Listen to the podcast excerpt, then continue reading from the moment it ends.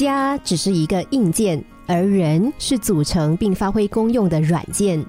每个人都带一些快乐和欢笑回家，家里自然充满笑声。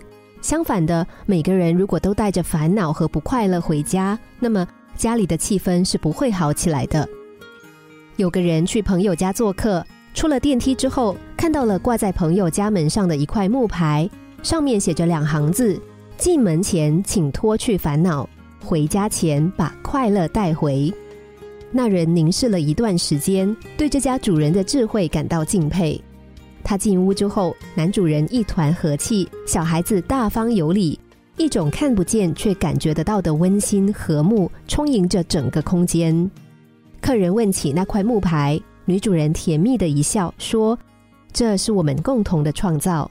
开始的时候，我只是想提醒自己，作为女主人，有责任把这个家经营得更好。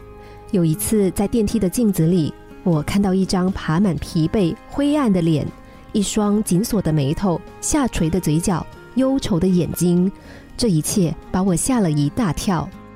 于是我开始想，如果这是我的孩子，或者是丈夫的脸，我会有什么感觉，又会有什么反应呢？接着我想到了孩子在饭桌上的沉默，丈夫的冷淡，这些事实的背后隐藏的真正原因，竟然是我。夜晚，我便和丈夫长谈。第二天就写了这块木牌，钉在门上，提醒自己。结果被提醒的不只是我自己，而是一家人。家庭的温馨，永远都是我们最渴望、最迷恋的生活内容。把烦恼抛在脑后，千万不要把你的烦恼传递给家人，否则不但自己不会快乐，反而还会连累别人不快乐。